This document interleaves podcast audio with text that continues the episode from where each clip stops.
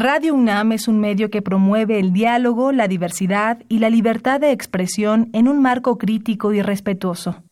Los comentarios expresados a lo largo de su programación reflejan la opinión de quien los emite, mas no de la radiodifusora. Radio UNAM y la Secretaría de Atención a la Comunidad Universitaria a través de la Dirección General de Atención a la Salud presentan Confesiones y confusiones. Un espacio de salud para los jóvenes.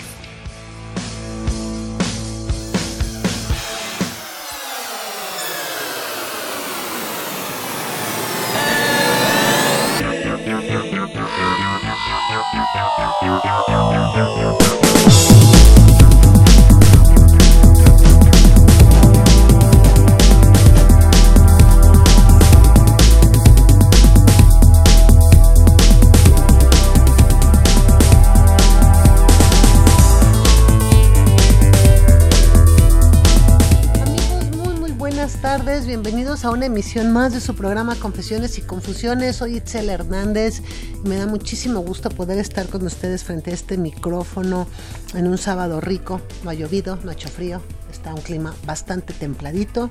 Y pues bueno, disfrutaremos el día de hoy nuestro programa de radio que se llama Principales Trastornos Mentales por Consumo de Sustancias. Y es para nosotros un honor y un placer que esté con nosotros la doctora en psicología Silvia Morales Chainé. Silvia, bienvenida. Mil gracias Itzel por la invitación, Cuauhtémoc. Muchas, muchas gracias. Es un honor estar con ustedes. Al contrario. Es un gusto. La doctora es coordinadora de centros de servicios psicológicos de la Honorable Facultad de Psicología de mm. Ciudad Universitaria, UNAM. Con, mucho orgullo, exactamente, sí, Muchísimas gracias y bueno, pues nuestra voz masculina el día de hoy, el licenciado Cuauhtémoc Solís Torres, director de Normatividad y Desarrollo Humano de la Dirección General de Atención a la Salud. Buenas tardes a todos. La verdad es que es un gustazo estar aquí con, con ustedes dos. Un tema que, que da para mucho. Claro. Daría para para varias emisiones. Y que por primera vez lo tocamos en, en, nuestras, este, en nuestro programa. Y bueno, este, empezar con, con la presencia aquí de una experta como Silvia, bueno, que además es amiga, este, ahí andamos haciendo eh, cosas de, de, en favor de los estudiantes juntos, de manera conjunta la, la facultad y, y la Dirección General de Atención a la Salud. Pues, ¿qué te digo, Silvia? Esto nace, la idea de este programa, nace de, después de, esta, de ver todo lo que, lo que se dice, todo, todo esto que, que, de repente los chavos empiezan a, a, manejar, pues muy a, muy a, muy a la medida de lo que van encontrando en internet, ¿no? Con, con cosas como, esta droga no hace daño. Las drogas hacen daño.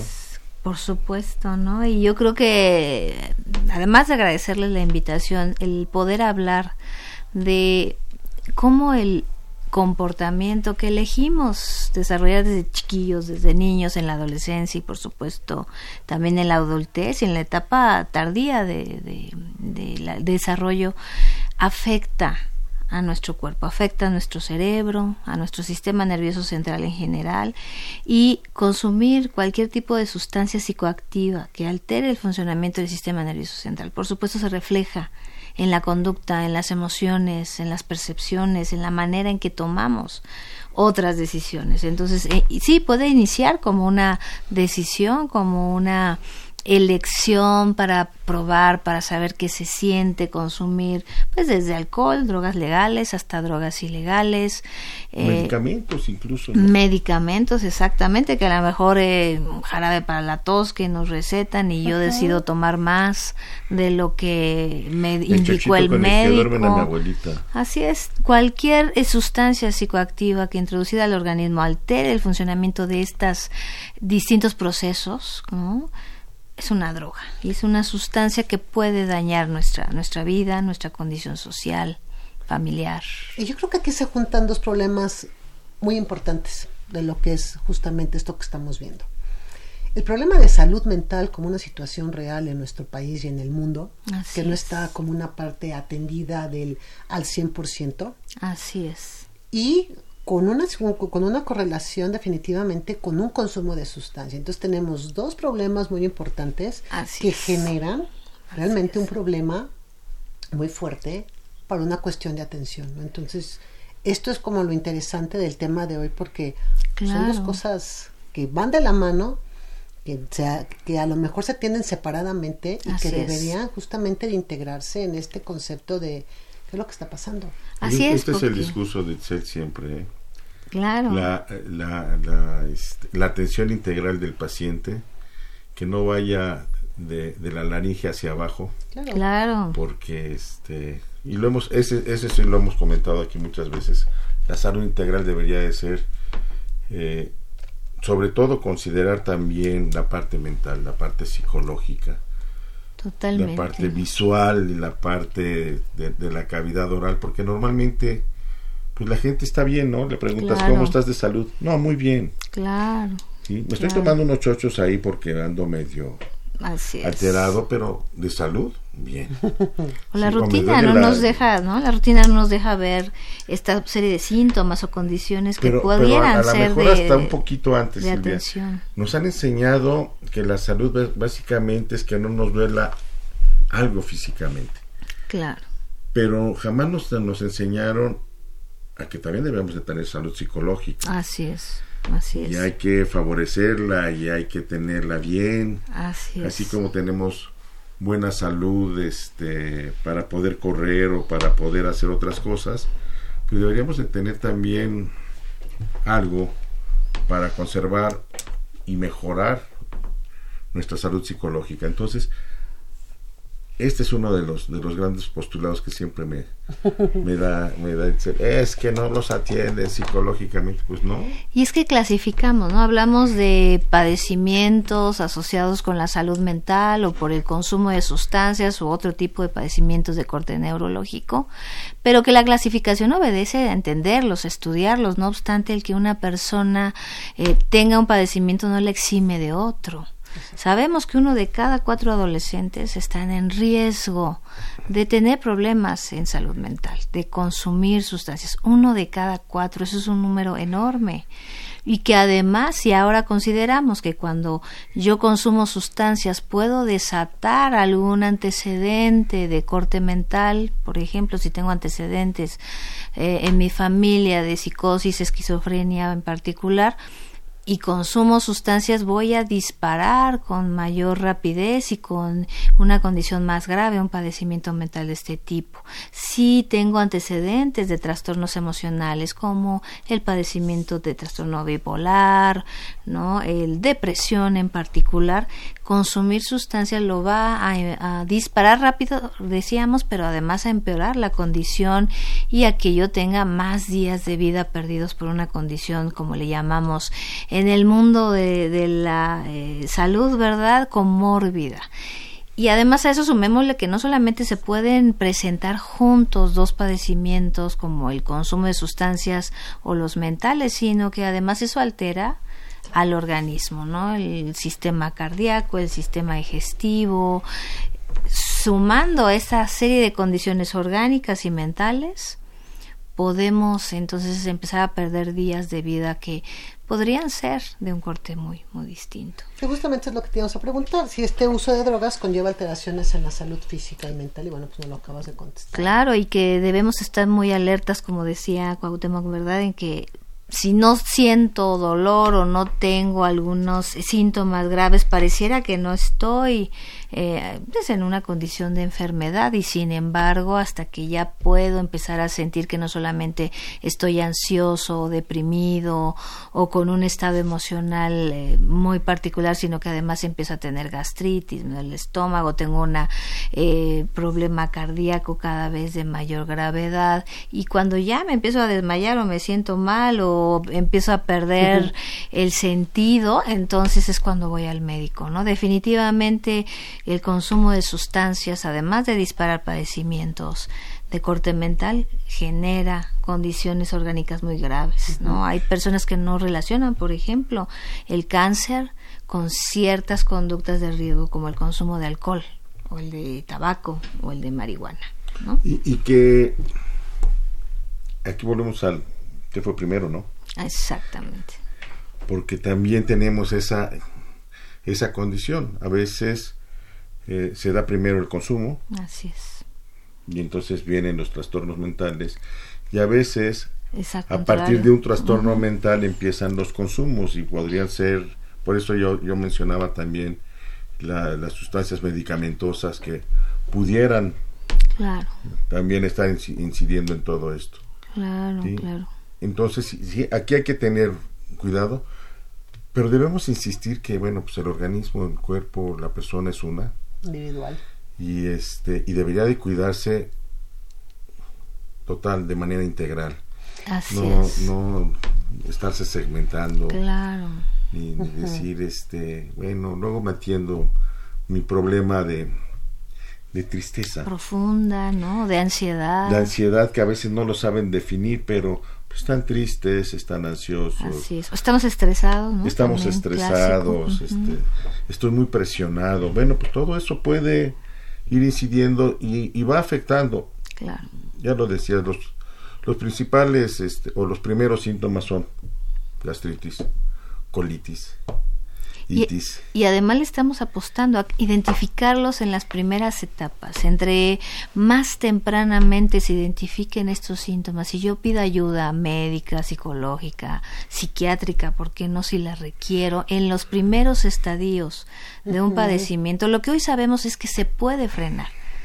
Antes una persona que tenía un eh, trastorno de corte psicótico, pues debía estar internada en un hospital psiquiátrico. Hoy día no, una persona bien atendida, con una buena eh, terapia farmacológica, psicológica, médica en general, puede tener una vida perfectamente normal, ser productivo, tener una vida feliz, ¿no? Claro, el poderlo atender a tiempo va a favorecer que realmente una persona logre tener una vida plena y llena de satisfacción, ¿no? También lo que decías, Cuauhtémoc, creo que es importante, una persona eh, que padece tristeza profunda puede ir creciendo en el dolor, ese dolor que una persona tiene cuando sufre depresión, por ejemplo, no lo imaginamos, no sabemos qué está sintiendo, solo esa persona lo padece y a veces eh, es tan continuo el dolor que no lo identifica y cree que se tiene que vivir con dolor. Pero a veces no es dolor físico. Así es, es un dolor puede ser un luto. psicológico, así Es Un luto mal Así este, es, o no procesado. Lo que nos puede llevar a eso, ¿no? Bueno, están este las, la- los, los grandes ejemplos de, de, de los teledramones estos de que Así es, se murió alguien, desapareció alguien, claro. tronaron con alguien y entonces empiezan con, Claro. con, esa, con esa parte que no alcanzan a manejar y que a veces también por esta percepción social que tenemos de que pues, los que padecen de salud mental entonces están locos. Y el estigma, el estigma es un peligro enorme en el que, bueno, si yo tengo una tristeza profunda, es que estoy loco y tengo que ir al médico psiquiatra, ¿cómo puedo, no? No, no, es que Aceptar si voy al psiquiatra ya estoy loco, entonces No, ya no. Y, y yo creo que es muy importante combatir el estigma. El tener tristeza profunda, el padecer depresión, es tan necesario que reciba la atención médica como padecer diabetes o tener un problema cardíaco en sus primeros estadios. Es tan importante el que si yo identifico que tengo un problema por el consumo de sustancias, yo pida ayuda. ¿no? En los primeros estadios preferentemente, pero también en los más avanzados. Reducir el estigma es un reto y es el que estamos tratando de enfrentar. No sentir que valemos menos por tener un padecimiento de corte mental, porque es tan importante como uno de corte orgánico.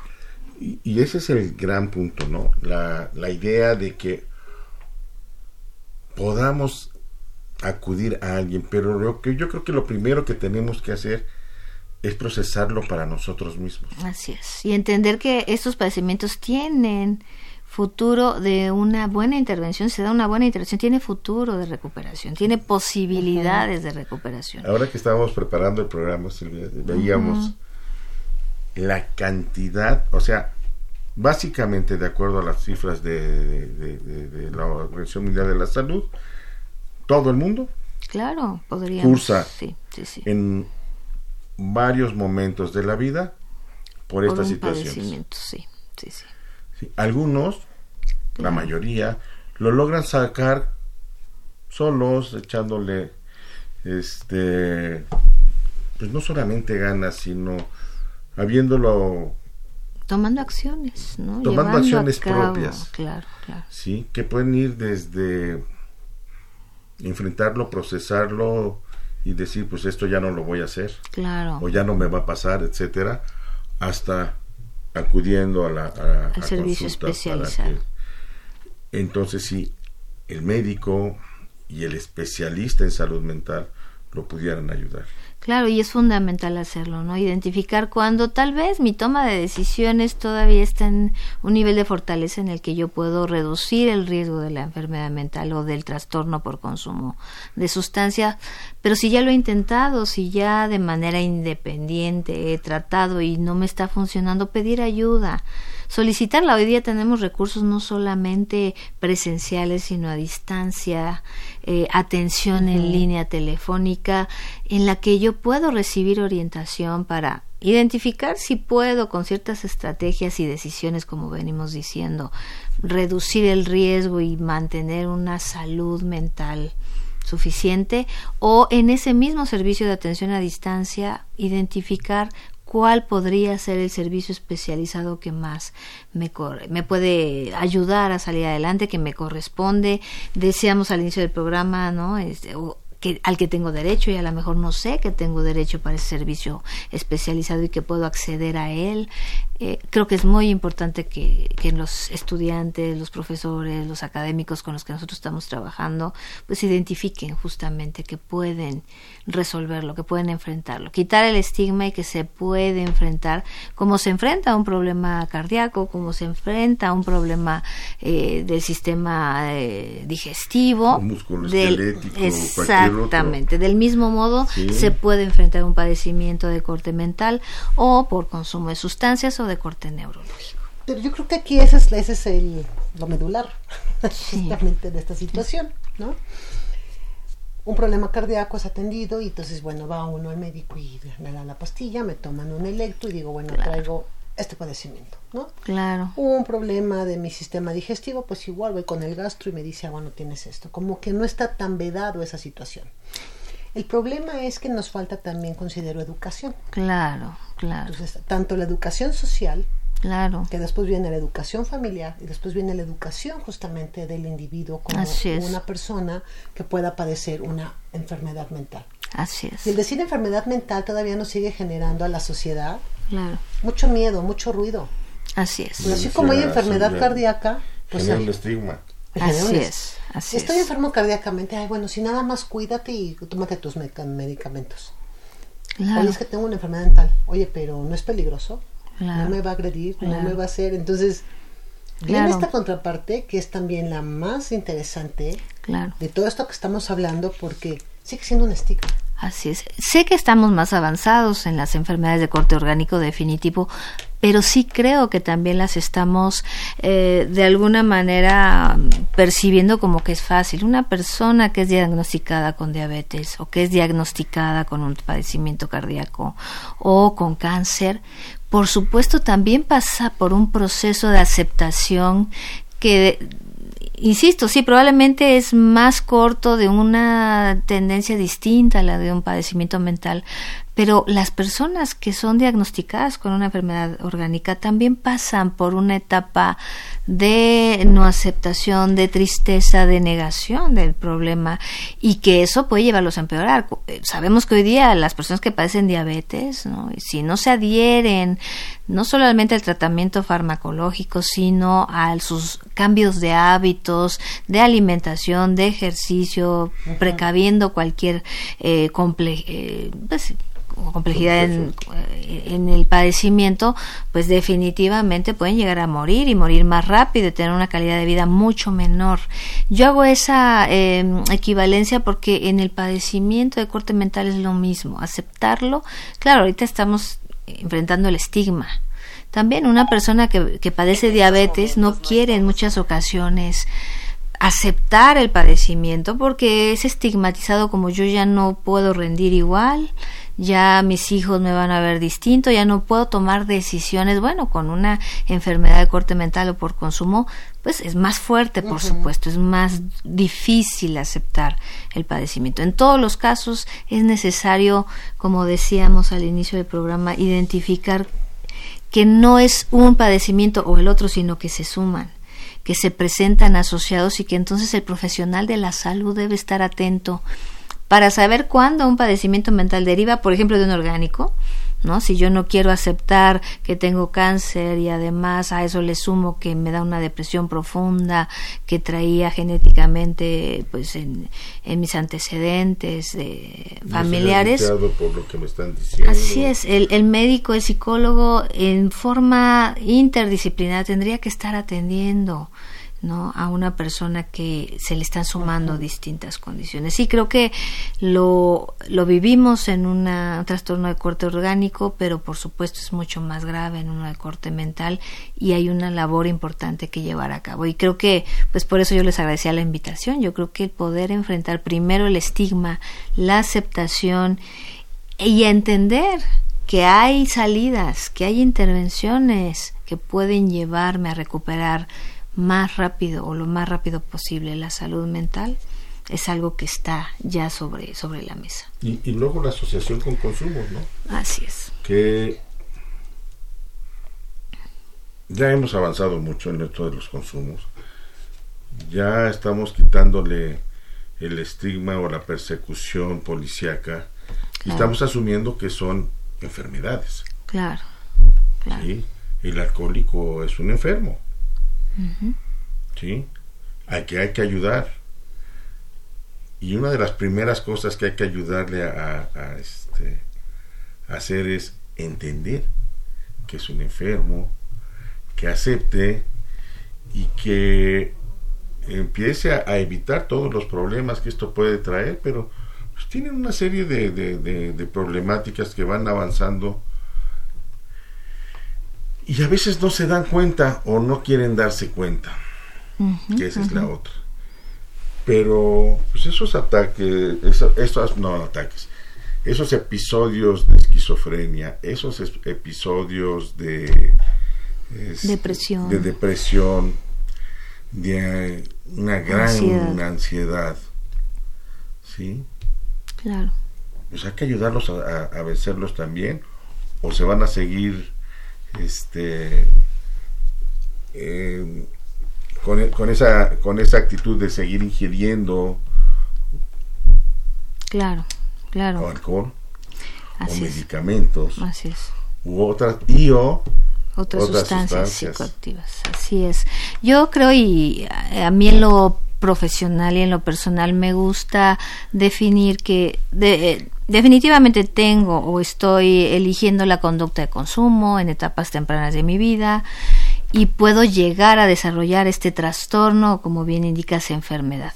A mí en particular me gusta señalar que es una persona que consume sustancias y que está en posibilidad que habiendo desarrollado un trastorno, puedo ser atendido para revertir los efectos y consecuencias eh, justamente evitando el estigma, a mí me parece que decir soy un alcohólico o es una persona alcohólica es algo que me gusta poner un poco de lado, no porque no sea un trastorno, lo es, por supuesto, pero eso me ha ayudado a que las personas acepten el que puedo recibir tratamiento porque el problema muchas veces está en mi elección en mi conducta el que yo pueda revertir los efectos de un trastorno y de una enfermedad cuando ya está en las etapas más avanzadas. Si lo puedo hacer antes de que se desarrolle el trastorno, no, Está, está mucho mejor el, el nivel preventivo.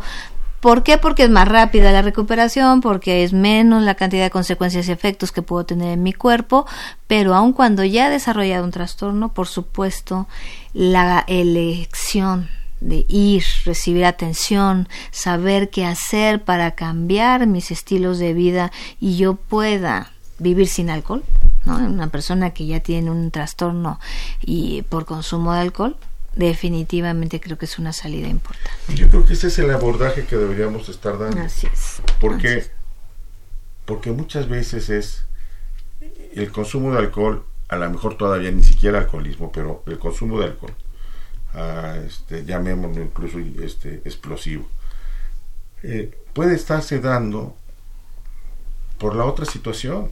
O sea, Claro. porque estoy deprimido, Así porque es. estoy ansioso. Así es. Si resuelvo la parte de mi ansiedad, de mi depresión, de cualquier, este, de, de cualquier otro trastorno, entonces Claro, ya no voy a necesitar el, uso de la para- sustancia. para, para salir o cualquier otra sustancia. Así es, definitivamente, y entonces poder identificar que me siento triste o que me siento ansioso o que el estrés no es normal porque vivo en una gran ciudad, por ejemplo, sino que es algo que se tiene que atender. Me va a ayudar a evitar que se sumen otros padecimientos. El que estemos alertas, creo que bien decía Itzel, la psicoeducación es fundamental para saber cuando algo no es normal. No es natural estar ansioso, no es natural estar estresado, sino que lo que esperamos que se normalice es cómo lo enfrento, es qué soluciones llevo a cabo para resolver ese estado emocional, esa tristeza, ese dolor emocional que he estado sintiendo en los últimos meses, en los últimos días. Bueno, se tiene que atender, se puede atender Así es. y es fundamental. Pues, ¿qué les parece si vamos a un pequeño puente musical? Estamos hoy en Confesiones y Confusiones hablando de los principales trastornos mentales por consumo de sustancias. Nuestro número 55368989. Regresamos.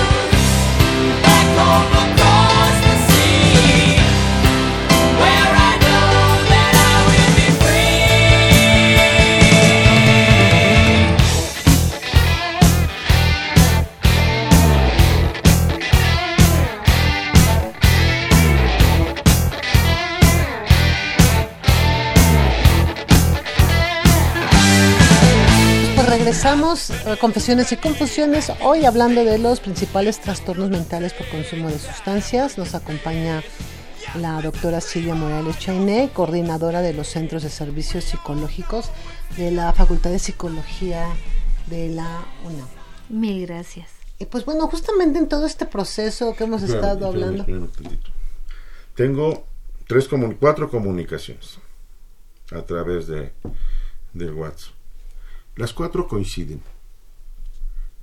Son mujeres que retrasaron su atención psicológica justamente por el miedo al estigma. Así es, así es, así es.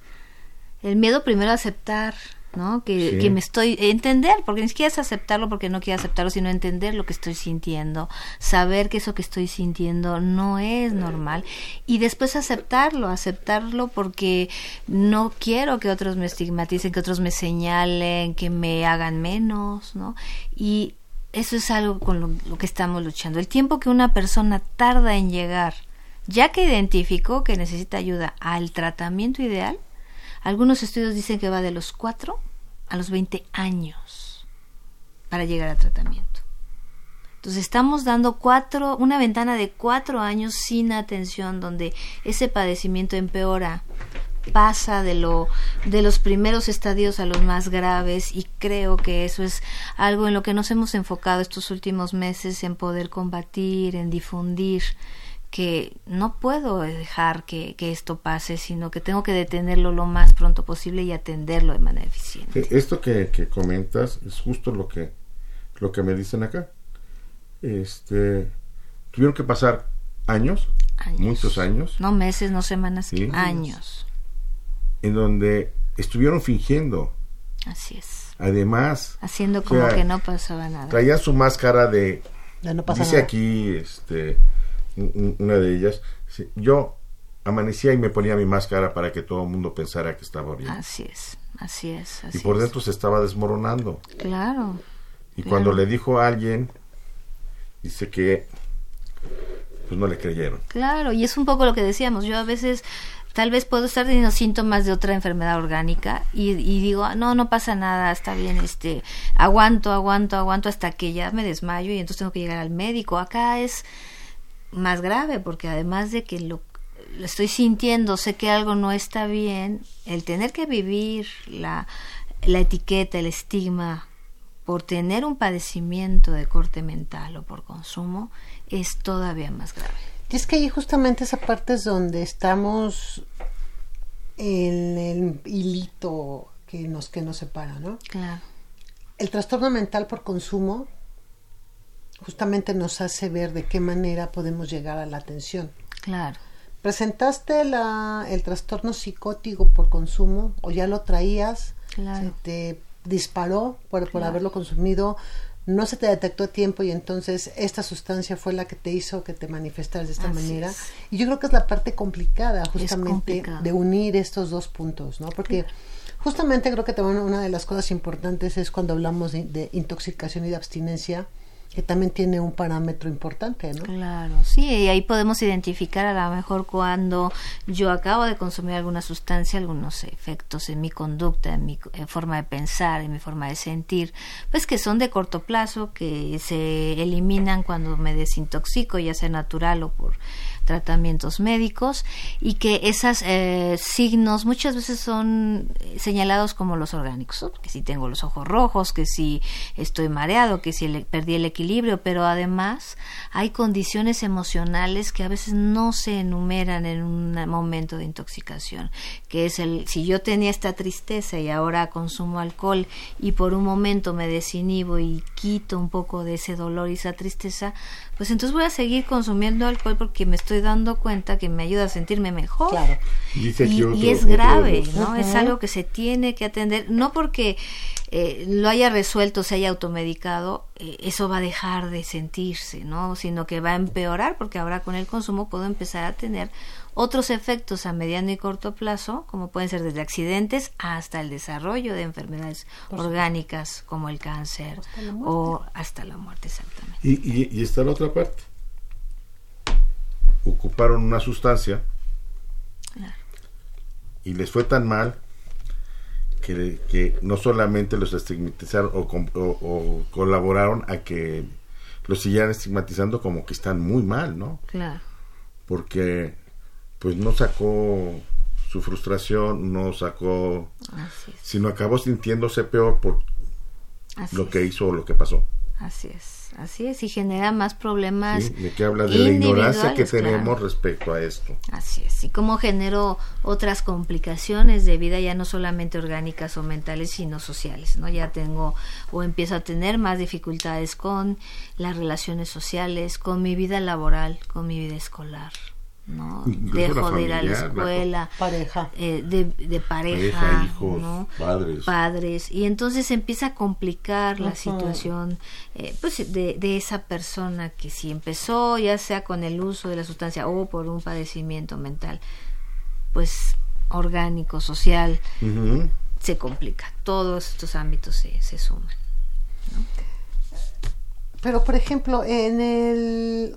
Un poco nada más para que nos, nuestro radio escuches. ¿Cuándo es la intoxicación y cuándo es la abstinencia? Porque te creo que también eso es algo Que que, hay, sea- hay algo muy importante en eso. claro ¿Cuándo se considera un sujeto intoxicado?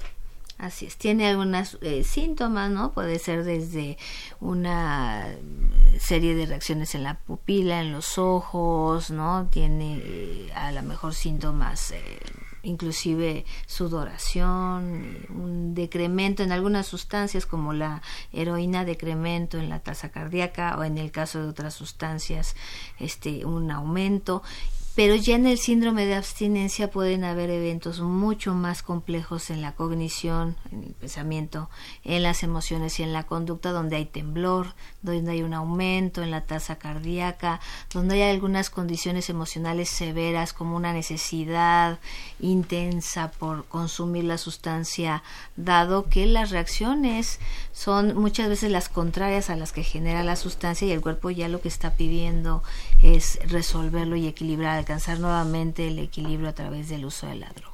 ¿Qué pasa, po- ¿Qué pasa realmente en una droga que es aceptada, que es el tabaco, por ejemplo? Las O el personas, alcohol. ¿no? El tabaquismo, Así es. cuando las personas dejan de consumir la dosis en el tiempo que deben de consumirla, empiezan justamente con esta parte de la abstinencia. ¿no? Así es, y entonces ahí eh, muchas veces el tratamiento médico farmacológico ayudará a paliar esos síntomas y a mantener la abstinencia en el consumo, poder mantener este intención de cambio y lograr, por supuesto, la recuperación. Eso es lo importante. A veces el síndrome de abstinencia lo ligamos más con alcohol, que yo creo que sería el, Claro. el más clásico, y O con, con la las drogas duras, con la heroína, a lo mejor es. con la propia marihuana, Así es, con las metanfetaminas. las metanfetamina, los, en general los opiáceos. Así es, así Pero no se necesita ser un consumidor adicto. Así es. El síndrome se puede presentar como resultado del bajón. Así es, así es, porque el cuerpo finalmente se defiende. Mi cuerpo está recibiendo una sustancia Que le causa eh, placer. que, le clau- que le causa placer, pero además es ajena. eh, Nuestro cuerpo sí tiene una serie de eh, sustancias eh, que naturalmente produce para generar placer y yo le estoy metiendo a mi cuerpo una sustancia ajena a él y mi cuerpo se va a defender. ¿Cómo se defiende? Lo que hace es generar estas reacciones para prepararme a recibir una siguiente dosis. Entonces, si por ejemplo en el caso de la heroína lo que yo siento es placer porque hay una eh, baja en la sensibilidad al dolor, en un siguiente momento entrar al mismo escenario va a producir un alza en en el dolor. ¿Por qué siento dolor al entrar en un lugar en el que antes consumí heroína? Pues porque mi cuerpo está inteligentemente preparándose por si me meto heroína, me equilibre, me estabilice. Y entonces, como bien decías, no necesito ser dependiente. Mi cuerpo en las primeras tomas aprende a tratar de equilibrar para no morir en el consumo. Y, y, y en otros ejemplos más, más comunes, esa temblorina después de una, de una buena borrachera, Así es, pues es síndrome de abstinencia. así es, así es. La, la más básica Claro, que mucha gente ha pasado después de haber consumido una gran cantidad de, De en este alcohol. caso, de alcohol. ¿Sí? así es. Entonces, intoxicación es cuando empieza a, a perder lo que comúnmente podría este, decirse es- Poten- eh, ya, ya no hay, digamos que no está la potencia ya del, Así es de la de la droga, ¿no? sí, que ya, ya empieza a modificar acciones, actitudes, comportamientos. Así es. Es como el medicamento, ¿no? El medicamento no lo va tomando, Claro. por ejemplo, para, un, para, un- para una situación de dolor, se va acumulando, va subiendo la curva, Así se es. mantiene su estado de meseta y llega un momento en que obviamente la curva o la meseta empiezan a bajar, A bajar. porque ya el organismo está adaptado a eso. Entonces es. también por eso los tratamientos deben de ser Por tomados y por periodo de corto. tiempo para que justamente haga el efecto. Así es. Y lo mismo con las drogas, ¿no? Claro, es lo mismo. Exacto. ¿Y cómo podemos entonces enfrentar el, el cuerpo en esas etapas, por ejemplo, de, de síndrome de abstinencia, se regularice, se estabilice, vuelva a la homeostasis sin tener que introducir nuevamente la sustancia? Yo creo que esa parte es la más complicada también. Así es, la, así es. la- la abstinencia, sobre todo en consumidores muy, muy crónicos. Ácidos, ¿no? exacto. Y sobre todo de drogas muy duras como puede ser heroína o cocaína. De ahí aceptar que puedo requerir apoyo, no solamente farmacológico, sino psicológico, que me permita superar esos episodios de abstinencia, hacerlo de manera controlada, con la supervisión del especialista, y que no es para toda la vida. Creo que eso es importante, el poder equilibrar hasta dónde el servicio especializado es necesario aunque sabemos que hay otras redes sociales que son de gran apoyo, ¿no? Por ejemplo, Alcohólicos Anónimos, donde ya en la parte social facilita el que yo mantenga el autocontrol, mantenga la capacidad de alejarme del uso de la sustancia. Y yo siempre regreso, y la familia. Totalmente. Como su primer círculo de la red social, su Claro. círculo más cercano, la familia debe comprometerse por sí misma Así y por es. el enfermo. Claro. No por el enfermo y por sí misma, porque a la familia en realidad le conviene que el enfermo Claro. esté bien. Pero fíjate, también hemos encontrado Cuauhtémoc, familias que a lo mejor quieren ayudar y no saben cómo. Ese es el punto. Y también si hay un cierto nivel de disfuncionalidad en las relaciones familiares, pues ahí también pedir ayuda, pedir el apoyo eh, de cómo me puedo dedicar a mejorar la comunicación familiar, la solución de problemas en familia, en grupo, para realmente darle el apoyo eh, que requiere la persona que ya ha desarrollado un padecimiento de corte mental, porque ellos también se desgastan, no saben enfrentarlo, no conocen las estrategias fundamentales y aunque quieran ayudar a veces no saben cómo. Entonces definitivamente es una de las redes más importantes para recuperar la salud mental, ¿no? Ya sea por consumo de sustancias o por algún padecimiento, pero si no sé cómo también pido ayuda. O no recuperarla, ¿eh? porque Así también la es. familia Así muchas veces es también hasta el peor enemigo dentro de, dentro de la casa, ¿no? Así es. Entonces también como esa parte es muy importante también manejar las comunicaciones y ver qué papel desempeña la persona que tiene un problema cómo de consumo, ¿no? Es- Cómo hacerlo, claro. Es un poco como en la prevención, ¿no? Sabemos que para que un niño no llegue en la etapa adolescente a consumir sustancias, uno de los factores protectores más importantes es la escuela.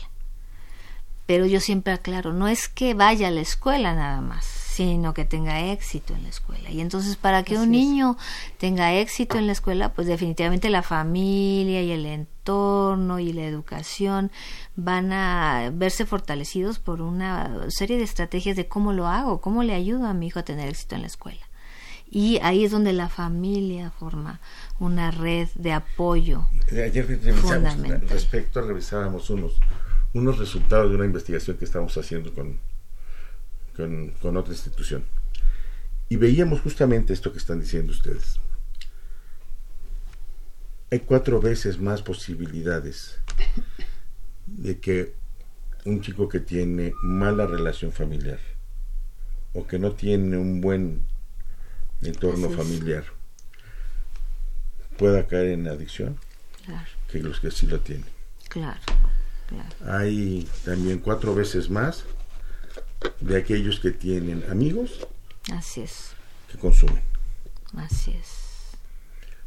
¿Y, y por qué un- unos sí y otros no? Porque a lo mejor la familia pues sí está al tanto de sus hijos y este y otras no están al tanto de sus hijos. Y, y de lo que ustedes estaban hablando, yo creo que la, la peor receta que siempre dan es échale ganitas. Claro. Como Esto si no fuera sale- un problema nada Sí, más. esto no de- sale echándole ganitas, no es de como para, para correr. Es para- importante la motivación, claro, Sí, pero, por pero no con supuesto. échale ganitas y nos, nos desatendamos. de pero las si no sé el cómo, no solamente que es, es el cómo, es suficiente nuestra el quiero hacerlo, sino es cómo lo hago, cómo lo logro. Y a veces en nuestra ignorancia decimos, no, pues échale ganas, tú Claro. puedes. Claro. No, pues mejor podemos, ¿no? Y vamos, y no sé, pues vamos buscando ayuda con profesionales. Eh, es muy probable que encontremos muchas cosas en Internet, Así es, también muchas de ellas claro, que no sirven, claro. que claro. pueden tener el efecto contrario. Así es. Bueno, yo ahí le estaba haciendo promoción a nuestros Ay, cursos. y- Tenemos por ahí, sí, No, por favor. exacto, porque finalmente la, la idea es qué hago y cómo lo hago, cómo puedo promover el comunicarme claramente con mi, con mi hijo, por ejemplo, ¿no? Eh, los padres de adolescentes, de nuestros estudiantes dicen, bueno, está bien, yo le ayudo a resolver problemas, pero primero enséñame a mí porque yo no sé cómo se hace eso. Entonces, sí tenemos nosotros en el 50 25 08 55 la atención a distancia vía telefónica, pero ahí también les podemos dar información de cómo registrarse en nuestros cursos de padres para adolescentes con o sin consumo. ¿no? Cómo registrarme en cursos para qué hacer cuando tengo tristeza profunda, cómo de, de- detectar, identificar si tengo ese dolor emocional del que hablábamos, cómo puedo adquirir habilidades para tener una vida más satisfactoria, más sana, pues ahí les damos herramientas, no solamente es psicoeducación que es muy importante, sino también algunas estrategias y cómo aprenderlas, cómo fortalecer mis habilidades para llevar una vida más sana y satisfactoria. Repítenos el número, por favor. Es el 5025-0855. De Horario. lunes a viernes, de las 8 de la mañana a las 6 de la tarde. Muy bien. Bueno, pues aquí están ya alternativas que, te- que- pueden tener para que, sobre todo esta parte de prevención, que es en lo que a nosotros nos interesa mucho. Los papás, los familiares de alguien que no saben qué hacer, Claro. pues que les echen una llamada, Así es, así es, ¿sí? así es. Y entonces, pues podrán empezar por, a ver, eh, Claro. lo primero que tienes de hacer es tal cosa. Claro, Y no podemos generalizar, así es. Porque Cada familia es distinta, cada persona va a responder distinto al uso de ciertas sustancias. Todos vamos a tener efectos por el uso, pero algunos con mayor grado, con menor grado, a lo mejor en el sistema cardíaco, en el sistema digestivo, en el sistema, este, en el de corte mental, ¿no? Todos vamos a reaccionar diferente, ¿no? Pero todos vamos a reaccionar, todos vamos a tener efectos. Lo importante también será que esa atención individualizada vía telefónica o en su momento presencial, si es el caso, se adecue a las características y particulares de cada persona que está consumiendo sustancias, de cómo es su familia, de cómo eh, a lo mejor ya trae ciertas habilidades y no tengo que enseñarle algunas, sino que tengo la oportunidad de enfocarme más en otras que están que tengan, carentes, ¿no? exactamente cómo hacerlas combinar y cómo combinar la vida laboral, económica, este, social y Los educativa para que realmente pueda salir adelante de una manera más eficiente. Y que yo creo que definitivamente en toda esta situación que hemos estado hablando tiene que ver mucho la calidad de vida que uno, uno, uno quiera Así llevar es. y la importancia que uno quiera o relevancia que quiera tener ante la vida. Las metas de vida son fundamentales y mucho de lo que hacemos en estos programas también es, eh, como decías, Lick, eh, si lo si llamo y puedo estarme orientando mejor es justamente a establecer mis metas de vida. A veces no las tengo muy claras, no sé qué es lo que espero estar haciendo en 10 años y cuando hacemos este ejercicio famoso de imagínate cómo te ves en 10 años a algunas personas les cuesta trabajo saber cuáles son las metas más importantes en su vida y son de las cosas que podemos trabajar, establecerlas, poner una meta muy clara para poder alcanzarla a corto, a mediano y a largo plazo y eso facilita y me permite insertarme en una vida social más, más plena y Y satisfactoria. ellos se deben de enseñar la verdad desde la infancia. Así es. Porque Pues que esto no es las mágico. en Esto todas no- las etapas de la vida, ¿no? Sí, pero esto no es mágico de ahora soy adulto y voy a pensar de esta manera. Así ¿no? es. Si definitivamente nosotros traemos una, un buen manejo, una buena dirección Claro. de, de emociones, de toma de decisiones, de empatía, Así es. de comunicación afectiva, porque eso es muy importante, no la Así afectiva, es. sino la afectiva, en donde yo pueda expresar lo que siento, el Claro. enojo, la tristeza, la ira, ¿no? Pero Y que yo me no- voy atrás identificar, Claro, ¿sí? claro. Y después ¿Por qué estás expresarla. enojado, no? Claro, ¿Por qué me enojé? claro. Ah, pues es que a lo mejor no me gustó determinada cosa. Entonces identifico el, la- el objeto que me hizo generar la emoción y entonces ya tengo dos cosas muy importantes. Y parece sencillo, Itzel, pero el que yo sepa que puedo identificar mi emoción, que sé que tengo que hacer para cambiarla y sobre todo percibirme, la puedo hacer yo. Creo que esto suena sencillo, pero no es tan fácil. No. Ayer, ayer justo, la parte más difícil, ¿eh? así es, a- ayer justo platicando con un grupo de padres a los que, pues si nos están oyendo, le mando muchos abrazos y saludos, porque me decían eso, es que el poder identificar ¿a qué te refieres cuando me dices mejora la autoestima de tus hijos? Me decía una mamá, ¿y cómo? O sea, me eh, para mí es muy fácil y sé que tengo que promover la autoestima de mi hijo. Pero me decía ayer, pero ahora que veo cómo lo puedo hacer, ya sé que es fácil. Sé que si le enseño a mi hijo a identificar cuándo se equivoca y cómo corregirlo, eso va a favorecer su autoestima. Pero me decía ayer muy linda, pero hasta ahora que lo escucho entiendo a qué se refiere. Porque suena fácil, comunícate mejor con tus hijos. Escúchalos. Aún eso que parece obvio y fácil es algo que se puede aprender y que lo tengo, ¿no? Eh, que hacer para poder mejorar eso que llamamos la autoestima, el ánimo, ¿no? La- las posibilidades de alcanzar metas de vida muy concretas. Porque parece fácil, pero hay que aprender a hacerlo. Y que no hay receta, ¿eh? Así es. Lo que puede aplicar con un hijo no necesariamente aplica Claro, tal cual con el que otro. en el otro. Claro, y cómo hacer esos ajustes, cómo yo que entender las diferencias con y hacer la convivencia Así general. es, así es, ¿no? Y cómo hacer que funcione para todos, incluye, inclusive decía ella también ayer conmigo mismo primero. Si yo puedo resolver, cambiar la situación, pues ya me voy inclusive a sentir mejor yo Por conmigo supuesto. mismo, ¿no? Por Así supuesto, es. si, ella- si esta persona está viendo que está elevando su- la estima de sus hijos, Claro. pues la de ella también Ya se la va de ella arriba. también a aumentar. Es que todo esto también radica en no tener miedo a lo que somos. Así es, aceptarlo. Entonces, el, si- el yo aceptarme como soy Claro, me ayuda también a tomar otro tipo de decisiones. así es. Y al ponerle, yo siempre lo he dicho también, si yo le pongo el nombre real a las cosas, va a ser mucho más fácil que yo las acepte. A que si le doy una vuelta completa y no quiero adentrarme a esa situación y ese problema que me estás echando, ¿no? O que está encima ya.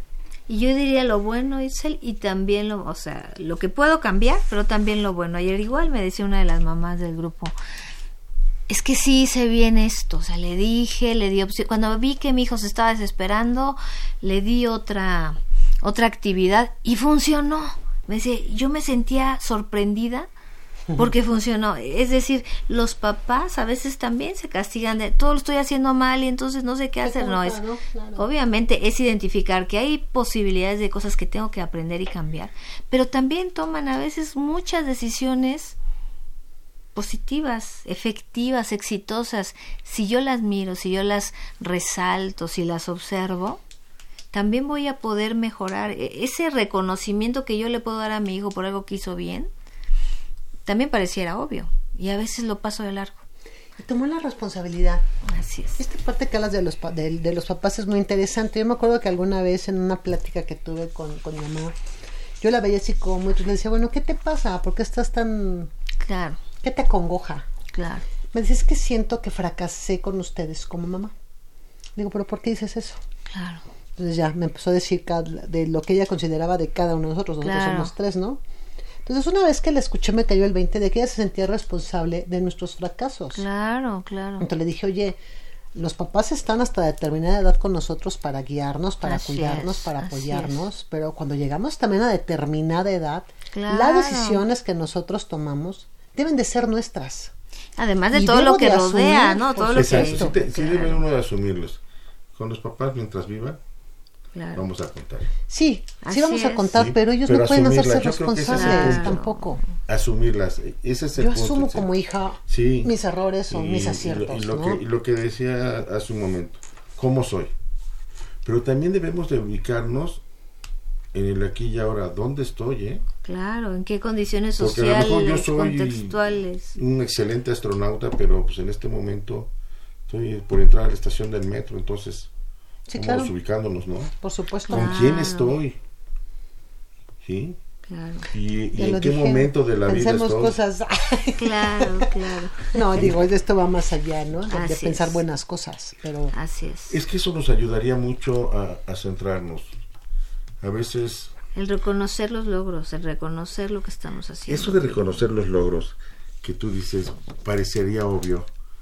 Pero no lo Creo que es el defecto más común que podemos tener en la crianza de los hijos. es que no creemos tampoco. claro, no creemos en claro. nosotros. No, es que a veces ni si- qué bueno que hiciste esto, no lo decimos. Así es. no lo decimos.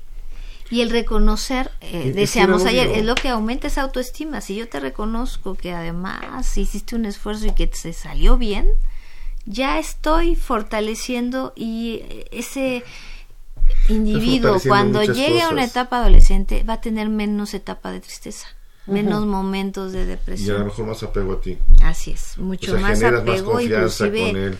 a sus propias metas, el que él puede identificar que puede alcanzar metas. Entonces parece sencillo, pero creo que es algo que se tiene que establecer, decíamos, desde la infancia, el que yo pueda identificar qué habilidades tengo, cómo las puedo poner en juego, y si no las tengo, pedir ayuda, aprenderlas, adquirirlas, es la manera de, de poder prevenir condiciones de salud mental. Pues es que en medida en que lo hagamos, en medida en que asumamos, en medida en que experimentemos y diferenciemos lo que nos agrada y lo que nos desagrada, Claro, también va a ser en la medida en que podamos tomar decisiones mucho más acertadas así es. para no justamente cometer situaciones que nos generen un malestar. Así es, así es. Les recuerdo el número del centro, el 50250855, de lunes a viernes, de las 8 de la mañana hasta las 18 horas. Así Los es. van, los van a atender. Obviamente cuando la universidad descansa, pues también el centro Así descansa. es, entonces así es. La salud mental de nuestros profesionales también es tiene que importante, descansar. ¿no? Definitivamente. Queremos agradecerle a la doctora Silvia Morales Chainé, coordinadora de centros de, de servicios psicológicos de la Facultad de Psicología. Silvia, un gustazo. Un disfrute enorme, mil gracias por invitarme y pues ojalá podamos haber contribuido en algo el día de Y hoy. seguirás uniendo así. Qué amable. El licenciado Cuauhtémoc Solís Torres, por supuesto. Gracias a todos nuestros escuchas, gracias a, a los compañeros de, de la Dirección General de Atención a la Salud, que pues, cada semana nos ayudan a preparar estos programas porque no es una tarea fácil también hay que reconocérselas. Claro, Juan Carlos Osornio en la continuidad, muchísimas gracias. El señor de la voz bonita que ya nos dio la introducción y por supuesto a nuestro querido Crescencio Suárez que siempre nos apoya en los controles y está muy atento y mezclando la música que nosotros le traemos. Soy Itzel Hernández, un gusto poder estar con ustedes en este programa de Confesiones y Confusiones. Les, acorda- les recordamos que la próxima semana hablaremos de VIH-Sida y será un gusto también que nos escuchen. Muy buenas tardes. Radio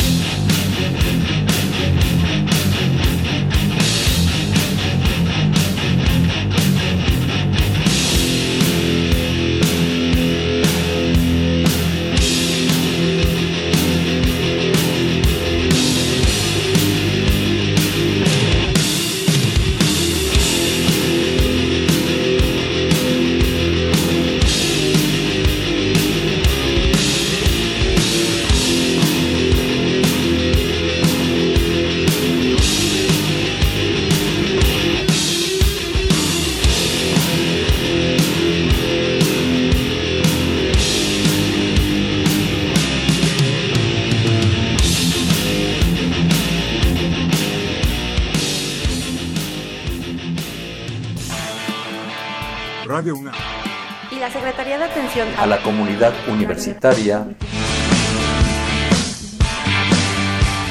a través de la Dirección General de Atención a la Salud Presentaron y confusiones. Un espacio de salud para los jóvenes.